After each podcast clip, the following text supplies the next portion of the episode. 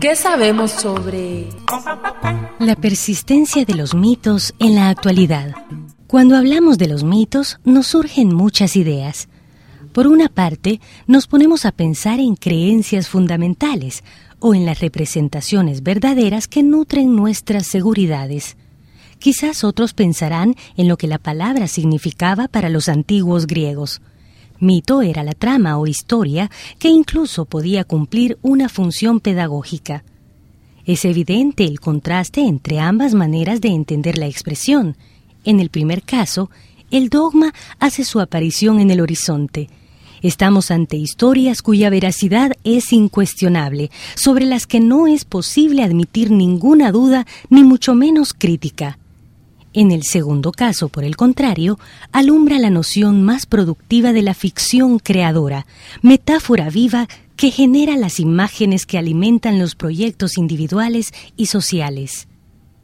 Es evidente que estos contrastes van acompañados de un diferente signo valorativo, aunque no siempre resulte claro cuál estaremos dispuestos a elegir.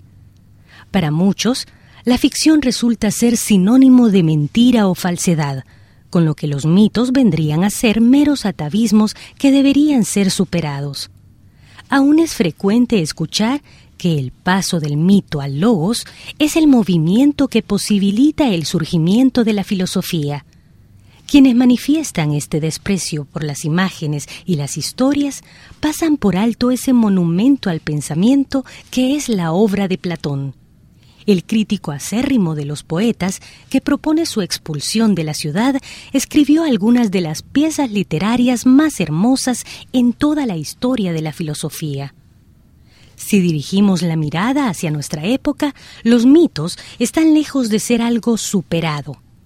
Como nos dice el crítico George Steiner, el concepto de lo mítico ocupa un lugar central en la psicología moderna en la antropología social y en la teoría de las formas literarias.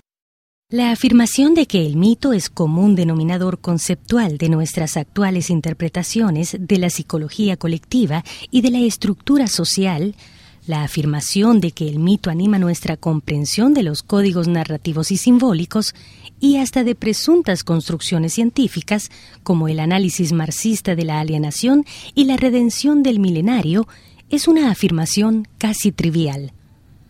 Los mitos que crearon los griegos y judíos, así como los de los pueblos sojuzgados por el colonialismo y el imperialismo, aquellos otros que se vuelven dominantes con la aparición de la cristiandad y la modernidad.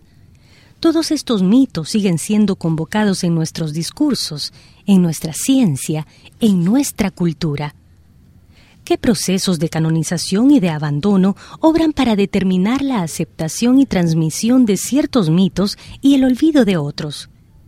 George Steiner nos invita a entender el hecho de que nuestra condición psicológica y cultural es, en puntos importantes, una ininterrumpida referencia a un puñado de antiguos relatos. Yo vivo de preguntar, saber no puede ser lujo. Bang, bang, bang, bang, bang, bang, bang, bang, bang, bang, bang,